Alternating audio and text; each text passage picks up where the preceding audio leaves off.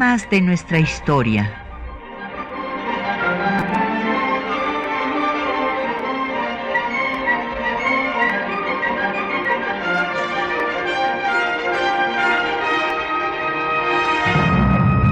Un espacio que difunde el conocimiento del pasado para comprender nuestro presente. Programa a cargo de la maestra Patricia Galeana.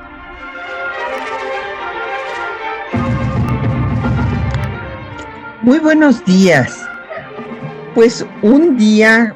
como hoy, hace 167 años, o sea, el 12 de agosto de 1855, Santana, este personaje que pues fue el desideratum de la política nacional en las primeras décadas de la vida independiente de nuestro país, lanzó por última vez su renuncia. Desde luego él no creía que era la última vez, él consideraba que era una de sus salidas estratégicas y esto al triunfo de la revolución de Ayutla, lo que acabó con pues una era santanista en la que eh, Santa Ana entró y salió del poder durante siete periodos gubernamentales con una bola de ausencias y licencias en cada uno de estos periodos, ya que a él no le gustaba gobernar, sino tener el poder, estar pues ovacionado por la multitud, por la tropa, ser el héroe en eh, las batallas y después dejaba gobernar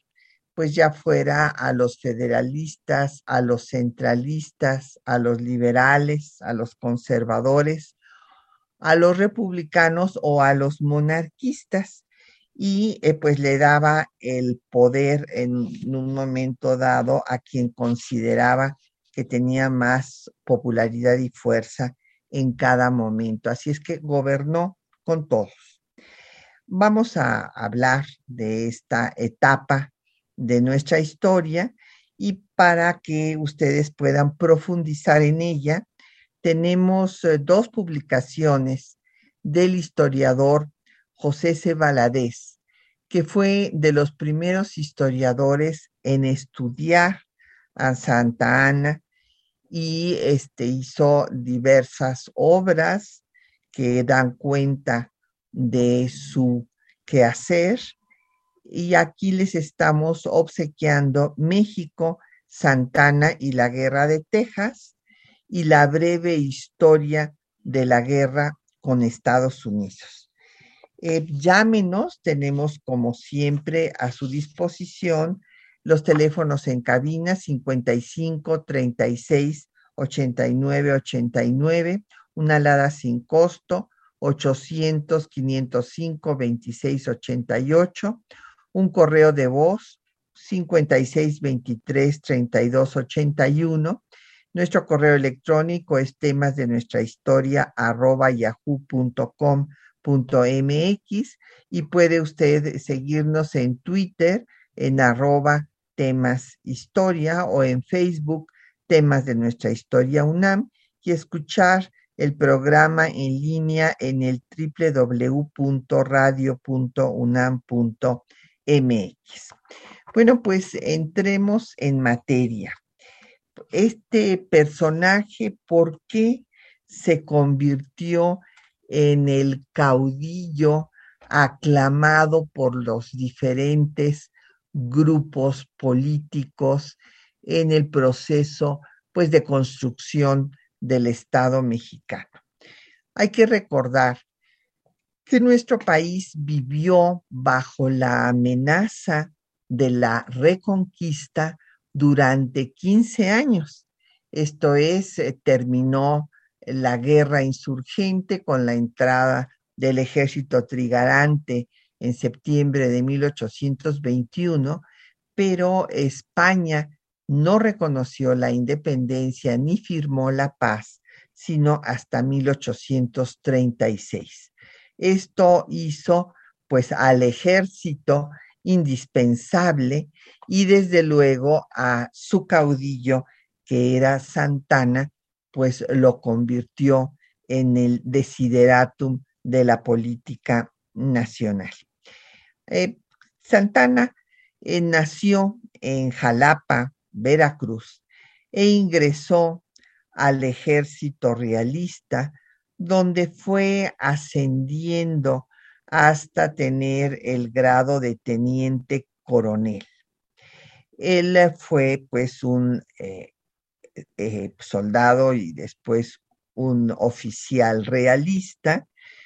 que combatió a los insurgentes, pero que se une al plan de Iguala en 1821.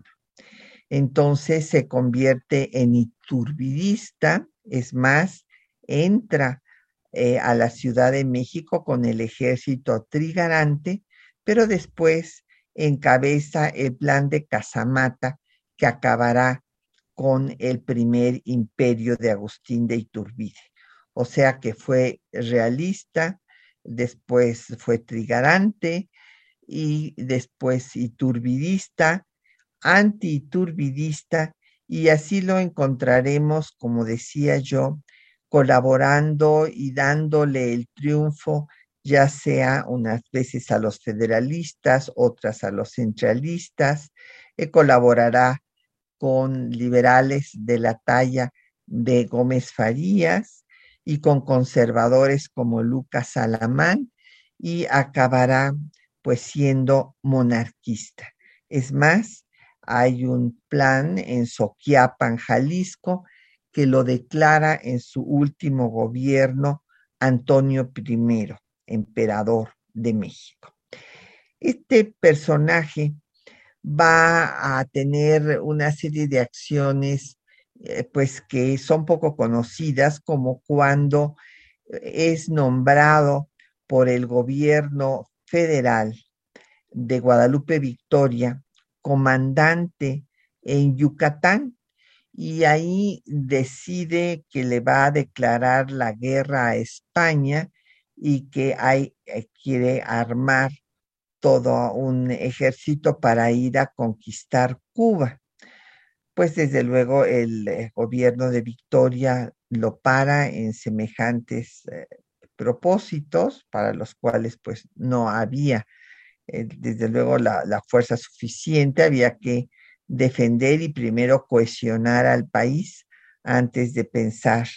en semejantes actos fuera del territorio nacional.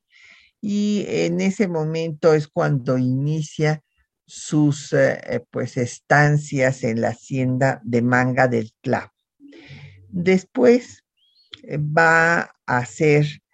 pues unos meses gobernador de Veracruz, era gobernador de Veracruz después más tiempo, y va a apoyar a Guerrero en la sucesión presidencial en contra de Manuel Gómez Pedraza. seguirá al frente del gobierno de Veracruz con eh, la presidencia de Vicente Guerrero y es entonces cuando va a enfrentarse a la invasión de Isidro Barradas enviada por España eh, desde Cuba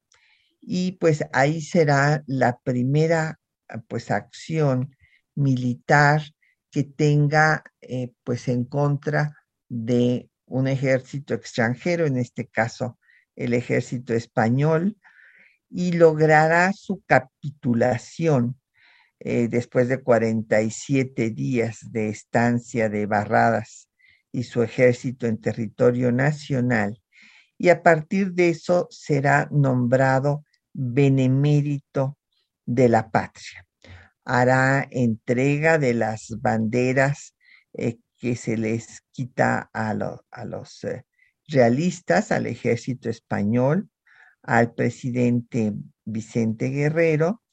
y después va a ser un personaje fundamental en la caída de Anastasio Bustamante. Ya les había yo comentado en programas pasados que ese esquema de que el presidente en funciones tuviera como vicepresidente a quien había quedado en segundo lugar en la votación y que pues por lo general era su rival, fue causa de una serie de conflictos. Del mismo Guadalupe Victoria con Nicolás Bravo y de Vicente Guerrero con Anastasio Bustamante, que era de una posición política totalmente contraria, mientras que Guerrero era federalista, había sido insurgente destacado, pues Bustamante había sido realista y era conservador y centralista.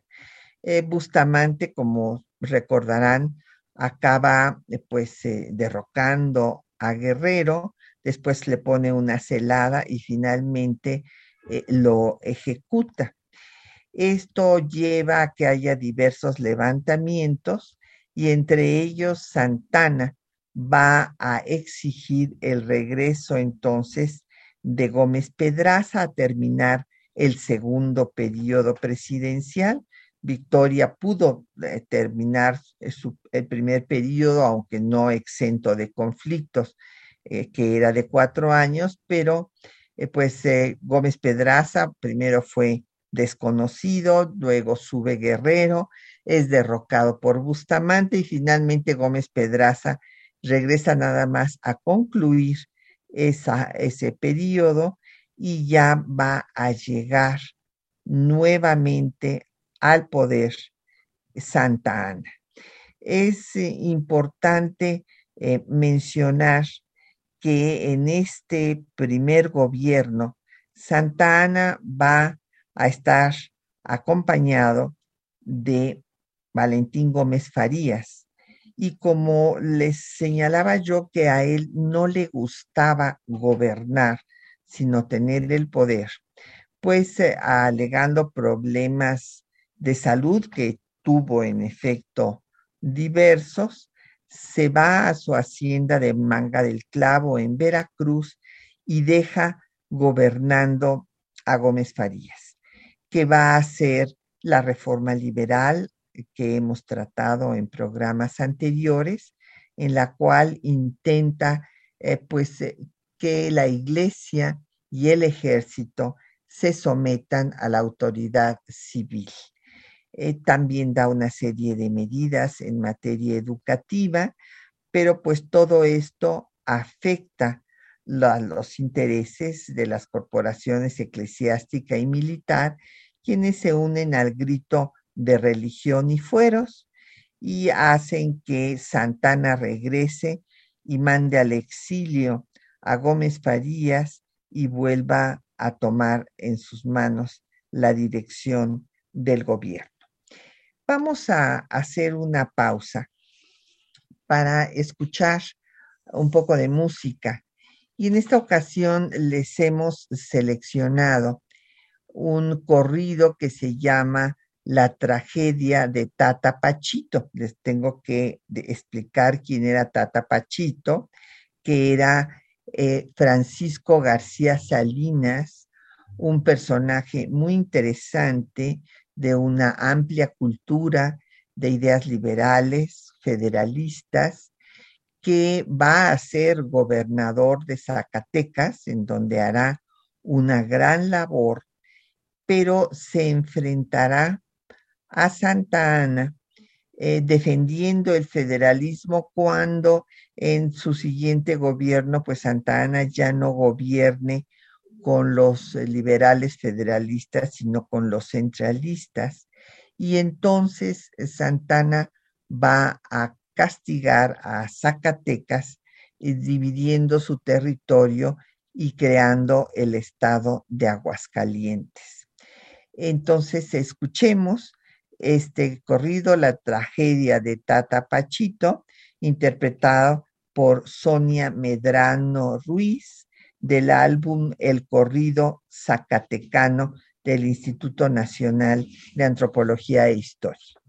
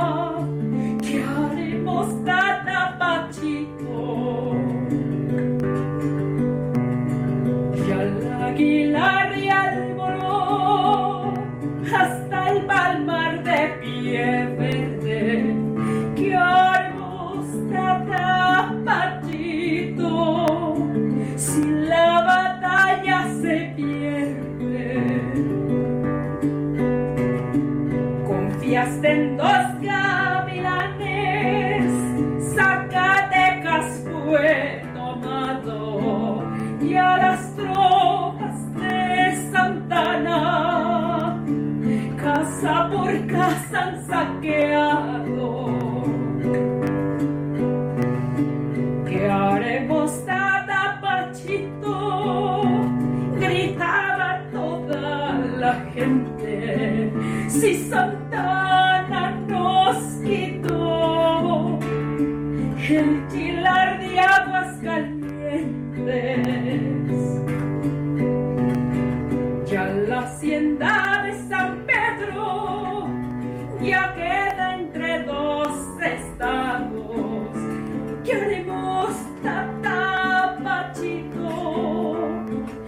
Andrade te ha traicionado?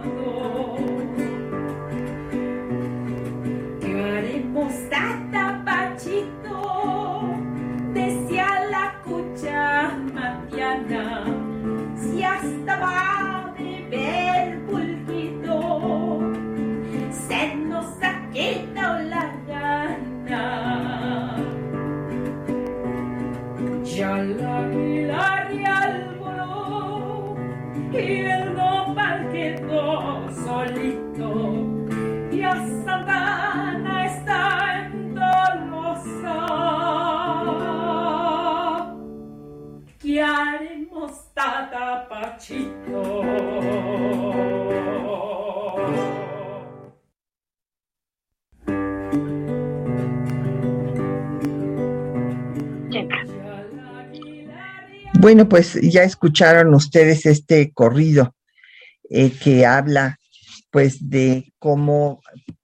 eh, pues eh, García Salinas se enfrentó a Santana, pero bueno, finalmente Santana controló la situación en Zacatecas y nos han llegado varias preguntas de nuestros radioescuchas. Vamos dar, a darle paso a unas ahora y después eh, pues las continuaremos.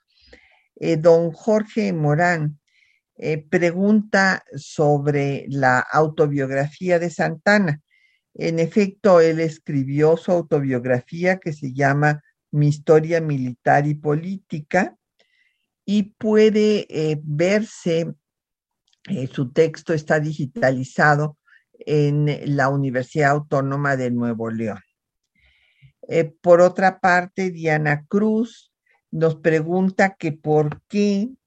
en el himno nacional se menciona a Santana. Pues muy buen tema, Diana. Lo que pasa es que el himno nacional, pues eh, que seguimos eh, cantando, fue un, es un himno santanista. Fue en 1800 1854, perdón, cuando eh, pues hubo un concurso. Había habido antes ya concursos, pero no se había llegado a concretar, sino hasta 1854, eh, cuando eh, se dio el pues premio, digamos, de que se convirtiera en himno nacional al texto de José María Bocanegra, a los versos de Bocanegra y a la música del español Jaime Nuno. Y eh, pues ahí en efecto se habla de el héroe, el guerrero inmortal de Zempoala. Y este es un texto que ustedes pueden escuchar, está en línea en una versión de un disco de los himnos nacionales, las hay diversas versiones y está el completo, el original, en donde dice, eh, hablando de Santana, del guerrero inmortal de Zempoala, te defiende la espada terrible y sostiene su brazo invencible tu sagrado pendón tricolor. Él será del feliz mexicano en la paz y en la guerra el caudillo, porque él supo sus armas de brillo circundar en los campos de honor, circundar en los campos de honor. Bueno, eh, hay muchas versiones de que por qué se le llama el héroe de Zempoala. Se dice que sus padres eran de Zempoala eh, y que realmente nació ahí, a pesar de que otros de sus biógrafos dicen que nació en Jalapa. y eh, pues también se dice que sus haciendas, Manga del Clavo y el Paso de las Veras, abarcaban territorio de Zempoala y que por esta razón se le da pues este nombre de el héroe de Zempoala. Y también don Mario Cortés eh, nos pregunta sobre eh, pues las novelas históricas, en particular El seductor de la patria de Enrique Serna. Bueno, hay varias novelas eh, sobre Santana y en este sentido, miren, sí, a mí me parece que las novelas, pues, inclusive hay colegas que se dedican a hacer novela histórica. A mí me preocupa porque a veces a las personas se les olvida que es una novela y ya se quedan con lo que ahí se dice y no van a leer un libro de historia. Entonces yo les recomendaría que después de que pues lean una novela histórica, no dejen de ir a ver cuál es eh, la verdad y cuál es la ficción, porque pues una novela es ficción. Entonces, a muchos de los hechos que no son los que realmente acontecieron. Entonces, eh, la última biografía que se ha escrito de Santana es eh, la del maestro Enrique González Pedrero, El país de un solo hombre que justo eh, pues se refiere a, Santana. Eh, Santana que pues sí, eh, él consideraba que él pues era el desideratum que podía pues hacer lo que quisiera en el país y que él era el que decidía en qué momento deberían de gobernar unos y en qué momento otros. Entonces, pues si leen las novelas, no dejen de verificar, pues, dónde eh, pues empieza la ficción y cuáles de los hechos que refieren los escritores, eh, pues, son eh, reales. Bueno, pues vamos a continuar, pues, con este recorrido por la vida de Santa Ana. Ya habíamos hablado de, pues, que se convirtió en héroe mm, después de haber hecho que Barradas capitulara y esta capitulación, pues él será el que considere y así lo manda decir a Guerrero que él hizo pues que capitularan. Y eh, hay que reconocer que Manuel de Mier Terán, eh, que fue un militar que había sido insurgente y que fue el que pues ganó estas batallas en contra de los españoles, pero como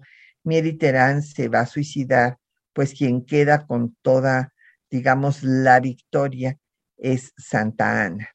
Después, pues viene este, e, esta situación de derogar la reforma liberal que había hecho Gómez Farías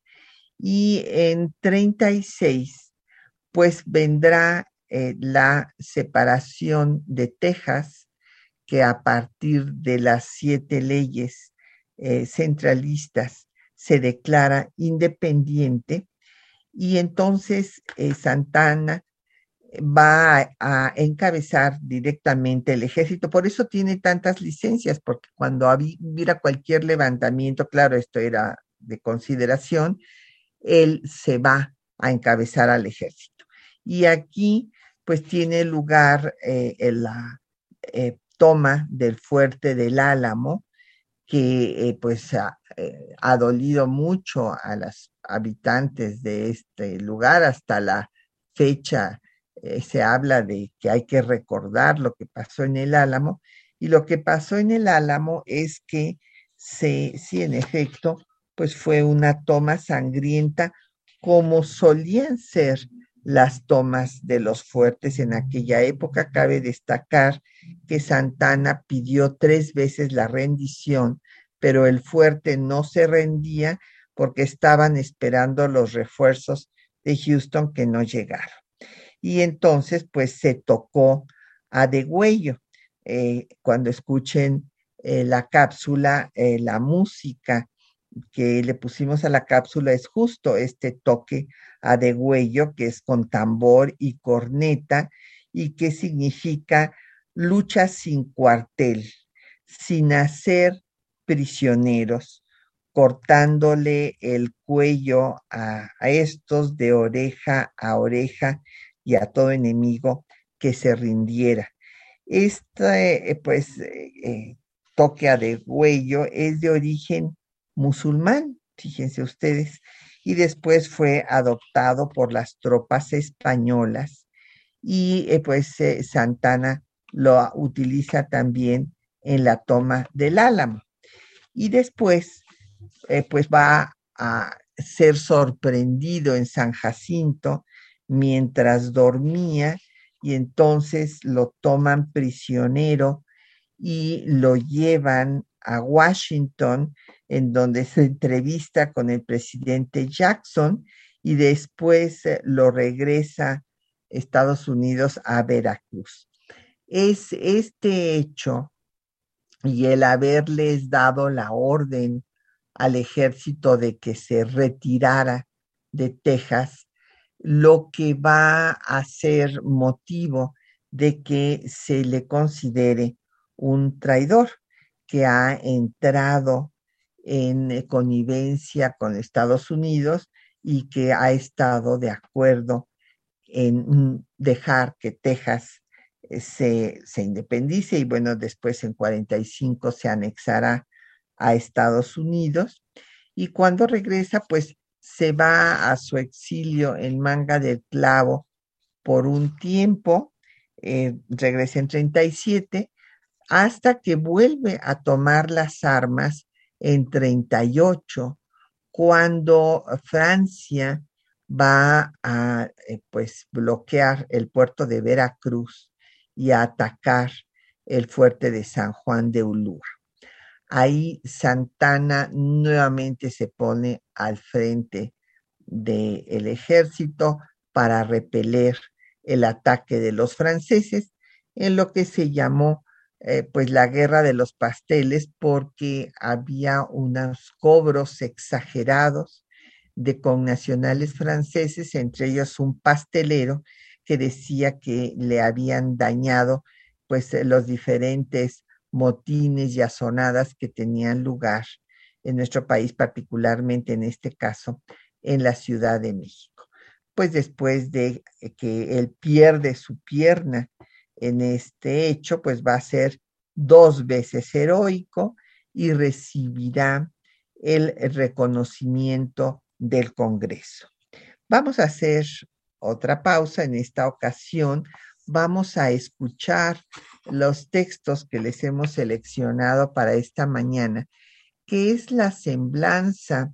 que hace Lucas Alamán, el ideólogo del conservadurismo mexicano de eh, la primera mitad del siglo XIX. Yo creo que es el mayor ideólogo que ha tenido el conservadurismo porque era un hombre con eh, pues verdaderas dotes de estadista, y él hace una semblanza sobre Santa Ana, a quien conoció, bueno, pues perfectamente, y fue él el que lo trajo en el último gobierno eh, con la idea de establecer una monarquía en 1853. Escuchemos.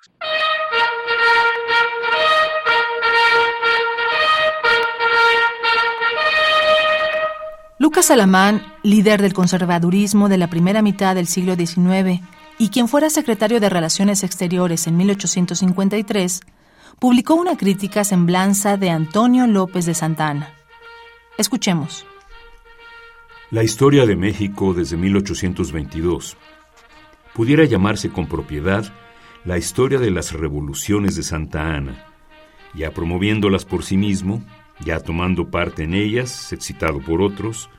ora trabajando para el engrandecimiento ajeno, ora para el propio, proclamando hoy unos principios y favoreciendo mañana los opuestos, elevando a uno para oprimirlo y anonadarlo, después levantar al contrario, teniéndolo siempre como en balanza. Su nombre hace el primer papel en todos los sucesos políticos del país, y la suerte de éste ha venido a enlazarse con la suya a través de todas las alternativas que unas veces lo han llevado al poder más absoluto para hacerla pasar enseguida a las prisiones y al destierro. Pero en medio de esta perpetua inquietud en que ha mantenido incesantemente a la República, con toda esta inconsecuencia consigo mismo,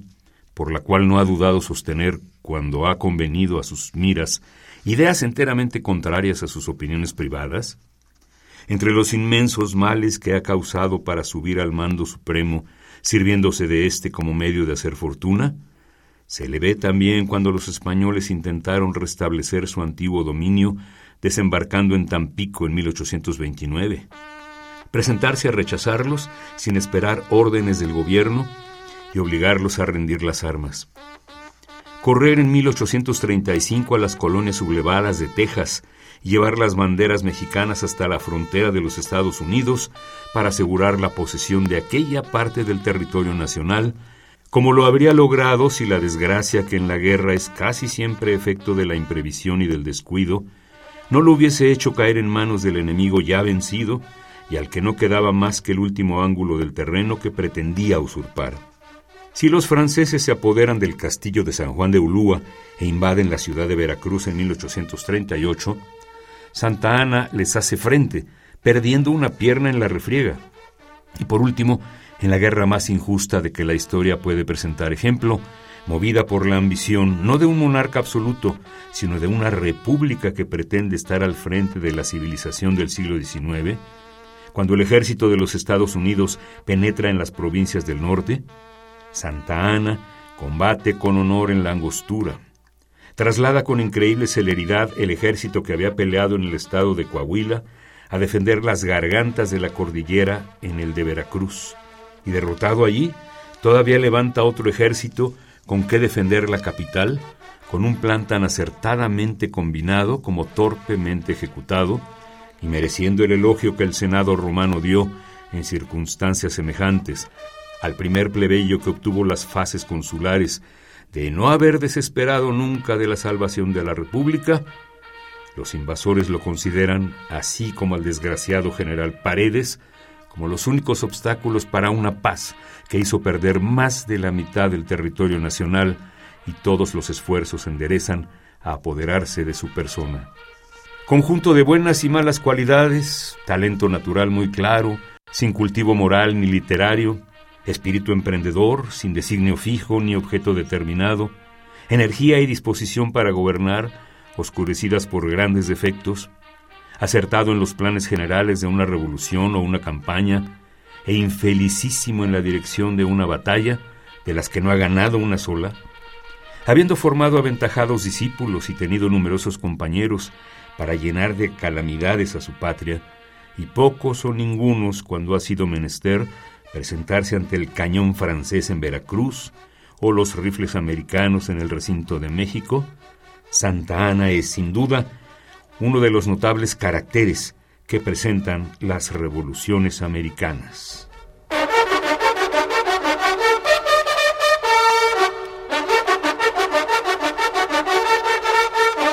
Pues ahí tienen ustedes lo que escribe Lucas Alamán, que como les decía yo, será quien le llame, y él, esto no, no estaba en la cápsula, pero lo escribe eh, más adelante, que lo llama como un mal necesario para pacificar al país. Esto en 1853,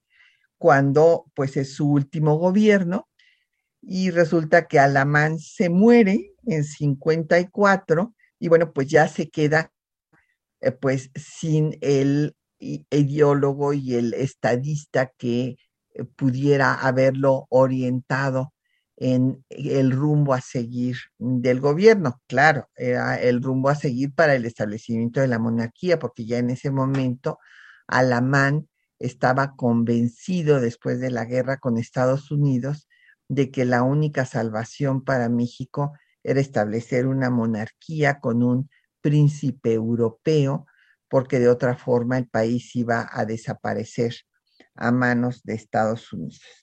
Bueno, pues han llegado una serie de preguntas muy interesantes. Don Fernando Román nos dice que por qué se le considera traidor en eh, su pues acción frente a Estados Unidos. Bueno, pues eh, ahí es eh, lo que mencionaba yo, don Fernando, de cuando es sorprendido después de que había tomado el álamo y estaban durmiendo ahí por el río de San Jacinto,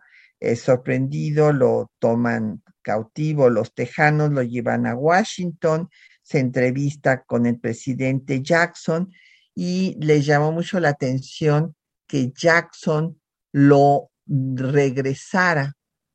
a Veracruz, o sea, lo dejara en libertad, porque bueno, desde luego Santana se comprometió a no volver a tomar las armas en contra de Texas y pues a ayudar a que México reconociera eh, pues esa independencia tejana. Desde ahí empieza este, esta idea de que pues Santana, eh, pues eh, como, como se, ha, se ha dicho en la actualidad, se dobló frente a Estados Unidos en el tema de Texas. Y después se ha dicho lo mismo de cuando este, es el vecino del norte invade a México y le quita la mitad del territorio nacional, pero ahorita veremos que esto no tiene fundamento. Eh, don Juan Armando Mota, le mandamos muchos saludos, le agradecemos sus felicitaciones. Doña Elsa Lucía Sánchez, nos da mucho gusto que esté estudiando sociología y que también le interese la historia, tanto a Juan Armando Mota como a Elsa eh, Lucía Sánchez, eh, pues les toca eh, su libro, a uno, pues el de Santana y la guerra de Texas, y a otro, el de la guerra con Estados Unidos, del el historiador José C. Valadez. Y doña Josefina Cruz, pues justo pregunta que por qué se le considera traidor. Pues hubo estas suspicacias. Lo que pasa es que hay que entender pues la personalidad de Santana. Santana era capaz de ofrecer cualquier cosa, pero no estaba dispuesto a cumplirla. O sea, él así era su, su forma de ser y como les digo, pues no tenía ninguna ideología, lo mismo gobernaba con unos que con otros. En, eh, pues primero, su primer gobierno fue cuando estaba en vigor la constitución de 24, su segundo gobierno con la constitución de 36 y el tercer gobierno con la segunda constitución centralista de 1843 eh, seguían los levantamientos todo este tiempo, es de una inestabilidad política impresionante, eh, pues eh, las, el propio Santana y, los otros jefes del Ejecutivo tienen que entrar y salir para sofocar a los levantamientos armados. En este momento hay otros levantamientos de paredes Arrillaga y eh, pues al salir Santana a combatirlos, pues aquí en la Ciudad de México se va a derribar su estatua, se va a sacar la pierna que estaba ahí enterrada, su pierna que había perdido eh, en la guerra con los franceses en Veracruz, bueno, en el bloqueo eh, de Veracruz, y pues la van a arrastrar por las calles, o sea, fue el más aplaudido por la tropa y por las multitudes y también el más odiado.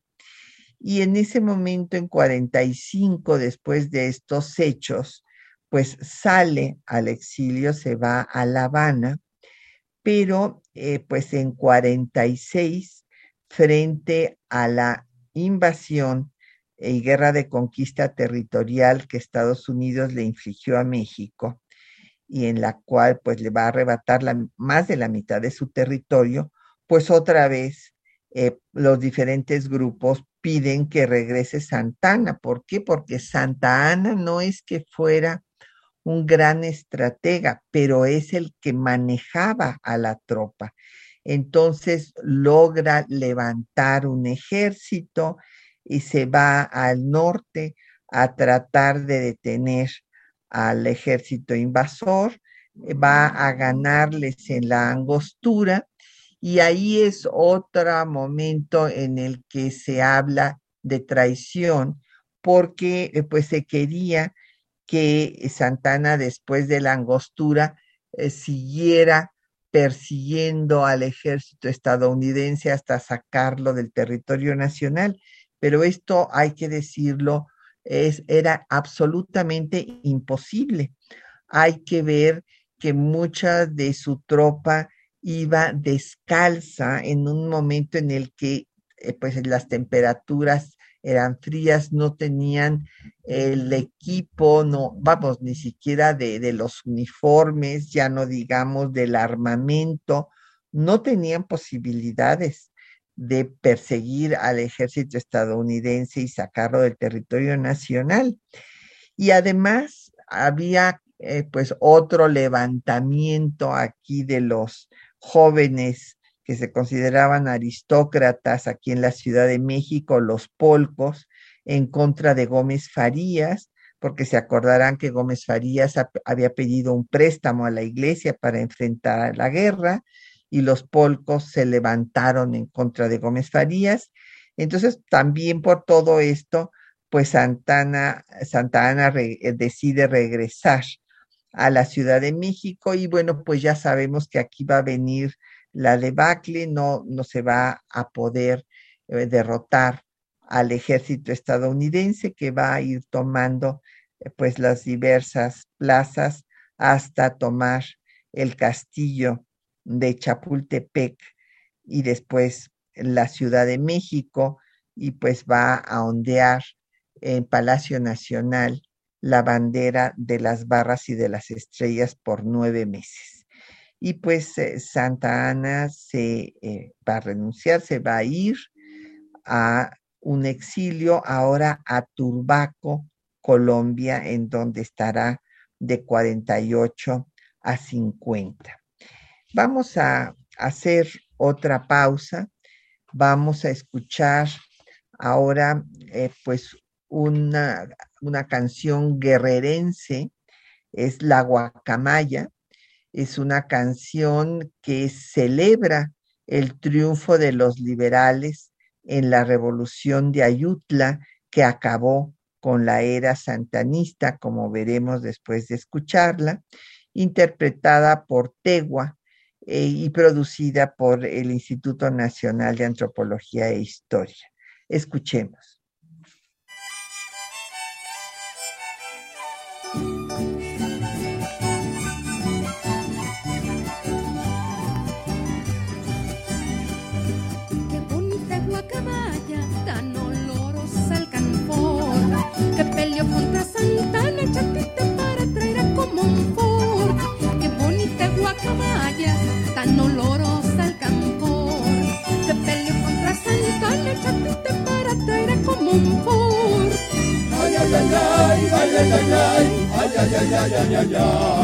Que peleó contra Santana, chatita para traer como un Ford. Ay, ay, ay, ay, ay, ay, ay, ay, ay, ay, ay, ay, ay, ay. Que peleó contra Santana, chatita para traer como un Ford. Una guacamaya pinta le dijo a una colorada,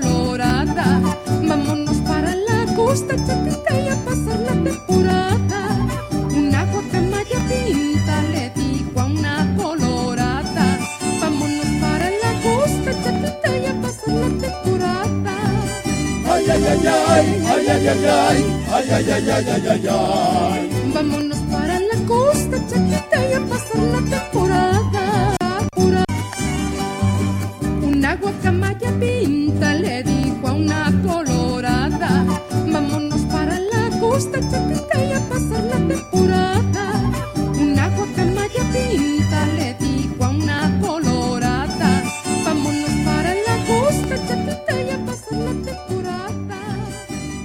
Bueno, pues ahí eh, tenemos de fondo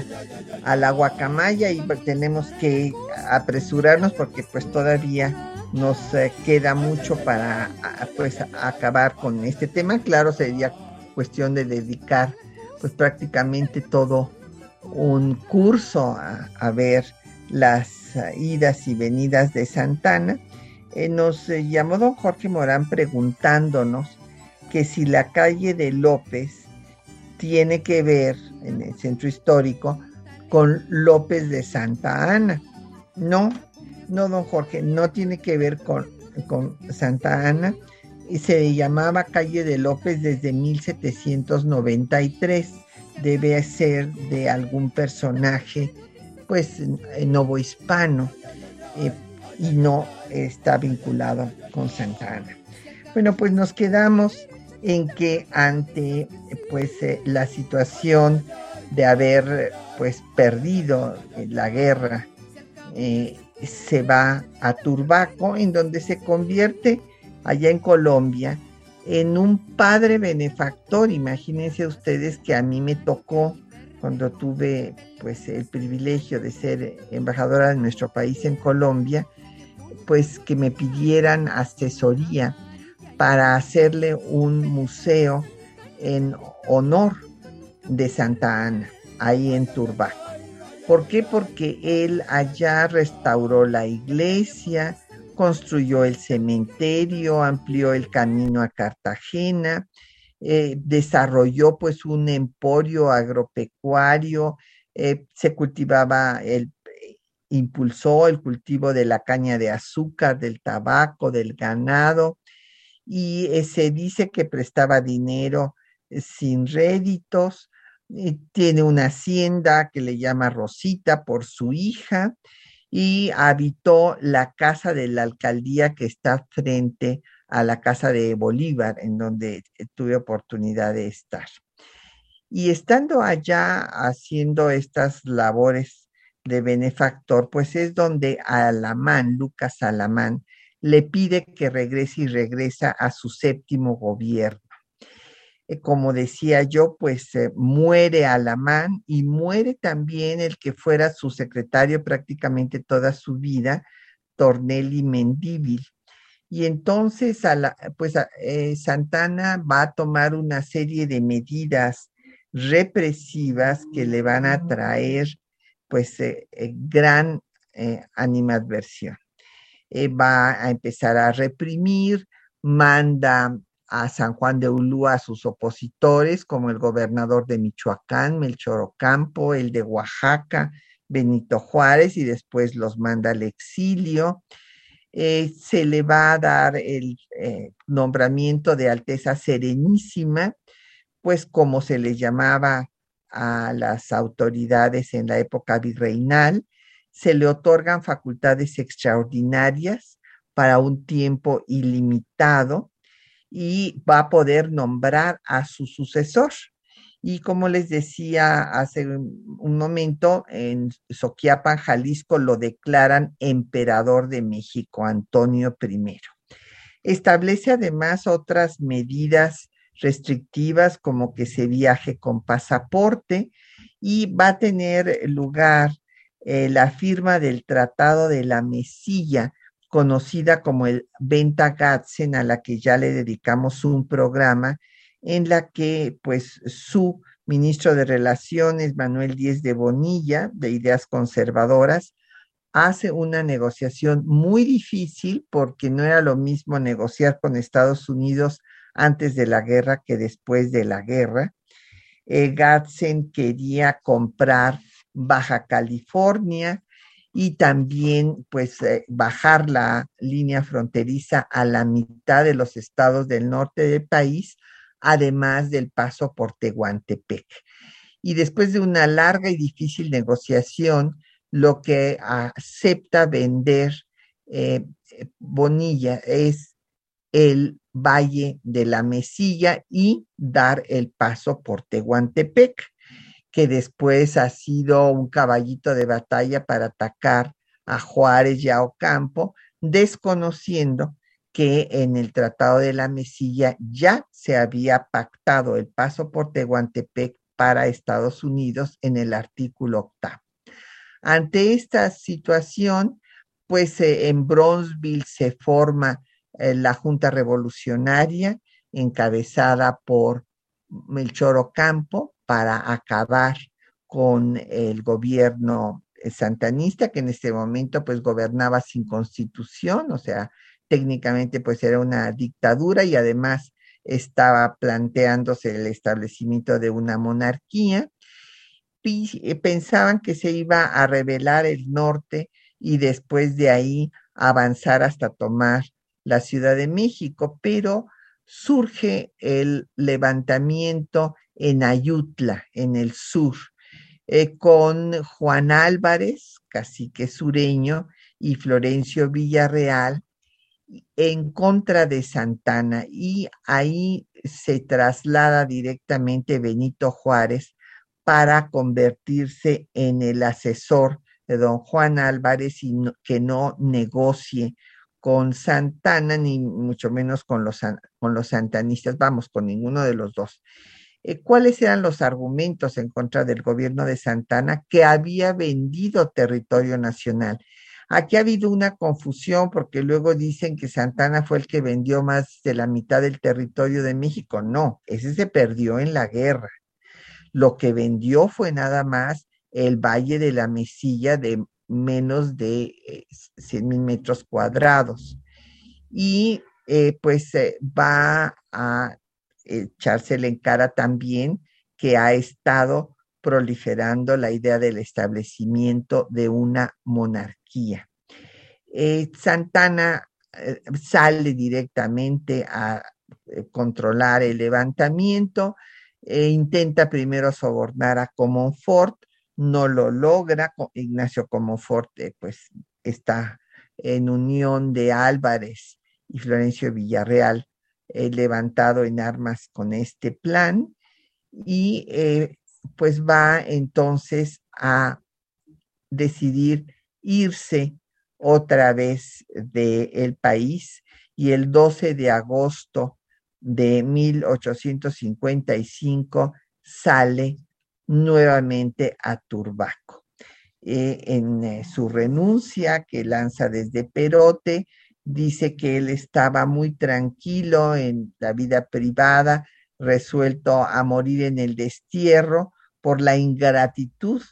de sus compatriotas pero que le rogaron, le suplicaron casi por voto unánime que regresara.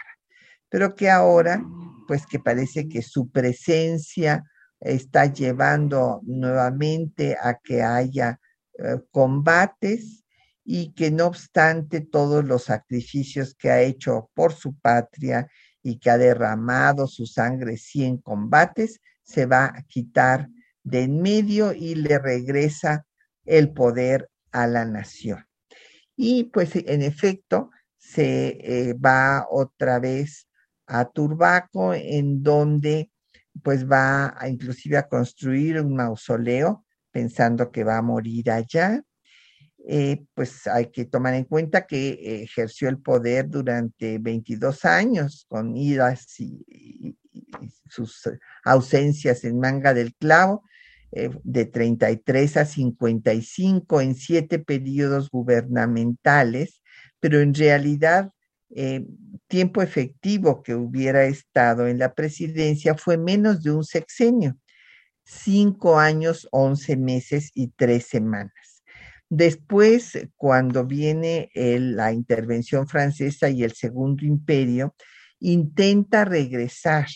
y primero ofrece su espada nada menos que a Maximiliano y llega a Veracruz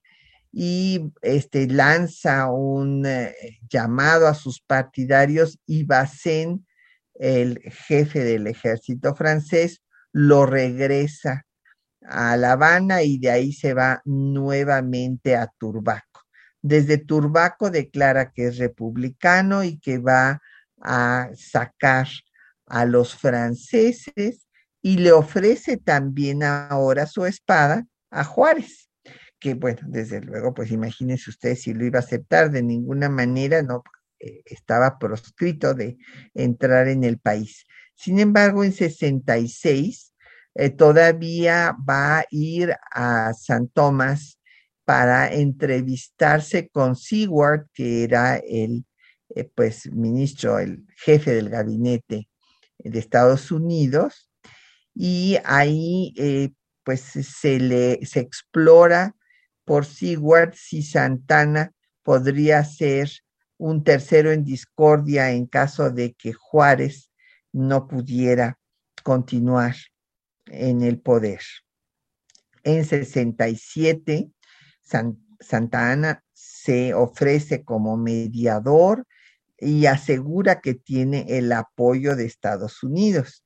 Eh, pues el cónsul estadounidense lo obliga a irse de Veracruz y después eh, Juárez lo envía a San Juan de Ulúa y ahí se le conmuta la pena de muerte, eh, pues primero por ocho años y luego por el destierro. Finalmente, ya muerto Juárez en 1874, eh, Sebastián Lerdo de Tejada lo deja regresar y muere en la pobreza el 21 de junio de 1876. Él, eh, pues, escribió en su autobiografía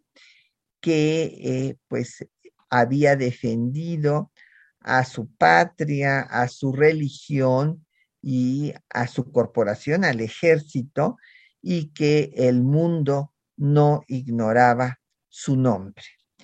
Bueno, pues este personaje tan controvertido que como les digo, pues eh, no cumplía nunca sus acuerdos, pero si bien eh, se vendió la mesilla, no vendió la mitad del territorio nacional como a veces algunas personas que. Pues ya nos tenemos que despedir. Les agradecemos muchísimo su atención y eh, pues a los compañeros que hacen posible el programa, las voces de las cápsula fue María Sandoval y Juan Stack, en el control de audio Socorro Montes, en la producción Quetzalín Becerril y en los teléfonos Lucero Rocha y Patricia Galeana se despide de ustedes hasta dentro de ocho días.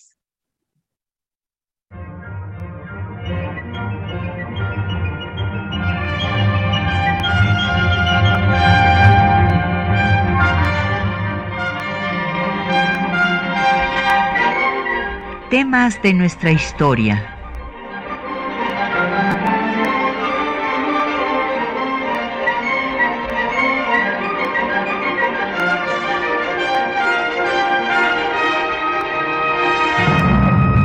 Un espacio que difunde el conocimiento del pasado para comprender nuestro presente. Programa a cargo de la maestra Patricia Galeana.